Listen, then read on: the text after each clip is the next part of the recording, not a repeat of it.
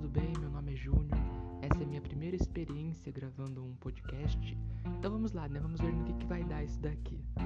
Bom, eu gostaria de compartilhar uma reflexão curtinha que eu tive enquanto escrevi o meu último livro, que eu devo lançar nos próximos dias. Ele vai ficar é, disponível gratuitamente para as pessoas adquirirem. E nesse livro, o pano de fundo fala sobre a vida, mas também fala sobre a morte porque são duas coisas que nós temos que lidar todos os dias. A gente não sabe quando é que vai ser o nosso fim. O personagem principal, ele era das ciências exatas e ele vivia procurando uma resposta sobre quanto tempo de vida que ele ainda tinha. Ele queria saber o dia exato da morte dele. Até que ele passa no médico porque não estava se sentindo muito bem e então ele descobre que não tem tanto tempo de vida, que o tempo dele está se apertando e acaba descobrindo também que essa resposta ele não precisava no fundo. Viveu procurando, mas no final não era isso que ele queria, ele não precisava disso. Eu acredito que isso seja na nossa vida também. Nós vivamos, vivemos preocupados com o futuro, preocupados com amanhã, preocupados com o tanto de tempo que nós temos e nos esquecemos daquilo que vivemos. Nos esquecemos do presente, nós negligenciamos o presente.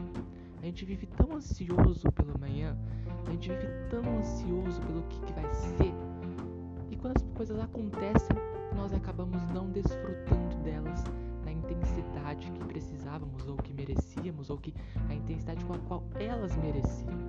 Às vezes tratamos o grandioso como algo tão pequeno, porque descarregamos toda a nossa energia pensando, pensando e pensando sobre como as coisas seriam. E o fato é que a gente desperdiça o que as coisas são. É como o exemplo que eu vou dar para vocês. Imagine uma criança, um sobrinho de vocês. Hoje é segunda-feira. Você vem e fala para ele, ó, na sexta-feira o tio vai te dar um presente.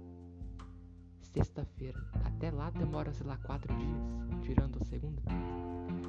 E daí a criança fica perguntando pra mãe, mãe, hoje já é, já é sexta-feira?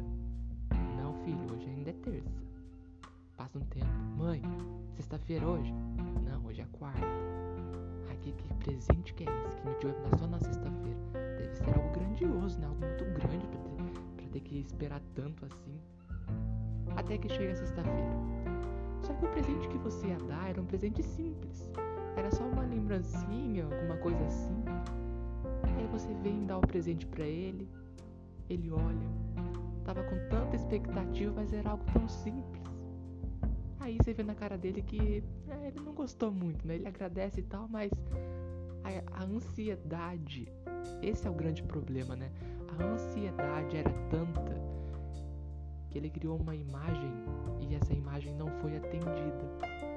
É diferente de quando você chega simplesmente para uma criança, para a mesma criança que seja, e você dá para ela o presente.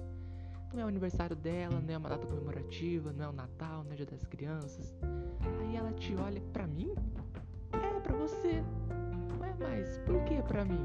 Ah, só um presente pra você, eu lembrei de você. Pode ser o mesmo presente simples, mas aquela criança não estava esperando por aquilo. Não era nada, ela não imaginou pela cabeça, não passou pela cabeça dela que ela poderia ganhar um presente. E ela ganhou. Ela vai e desfruta daquilo com tanta alegria. Na hora já te convida para brincar junto e se diverte, porque ela foi surpreendida. É isso. Nós temos que nos permitir as surpresas da vida. Para que tentar saber a data da morte? Para que querer saber com tanta exatidão o que, que vai acontecer amanhã? Viva o hoje. O futuro não existe. O futuro ele é uma construção. E essa construção ela é feita no presente. Talvez o que exista seja o passado e o presente. E o futuro vai ser o resultado do que fazemos hoje, daquilo com que aprendemos ontem. Já parou para pensar nisso? Às vezes nós temos um passado, nós desconsideramos esse passado. Nós não aprendemos com esse passado, enquanto que o futuro deveria ser o resultado desse aprendizado, ou seja, daquilo que fazemos hoje com as coisas que vivemos. Então não fique tão ansioso, não fique tão preocupado. Preocupe-se em viver com qualidade. É isso. Experiencie a vida querendo aprender, querendo tirar o máximo que você puder de cada situação, de cada experiência, de cada vivência, de cada pessoa com a qual você cruzar, de cada coisa que você conquistar, valorize. Por, pode, pode ser uma conquista simples, pode ser uma conversa simples que você teve com alguém, pode ser uma visita simples que você fez em algum lugar, mas o que, que você pode aprender com isso? O que, que isso pode agregar em você, pode te enriquecer de alguma maneira? Em qual sentido? Viva a vida por esse ângulo, procurando pelo que de melhor possa existir, procurando por qualidade. Não queira ser aquela pessoa que visita vários lugares só para ostentar, porque eu já viajei para 10 países. Tá, mas o que, que você tirou disso? Te enriqueceu? Ou será que você só foi para registrar fotos? Na sua alma, ficou algo registrado? Agora você pode ter feito um passeio no seu bairro, mas se foi um passeio com qualidade, eu tenho certeza que algo foi modificado dentro de você.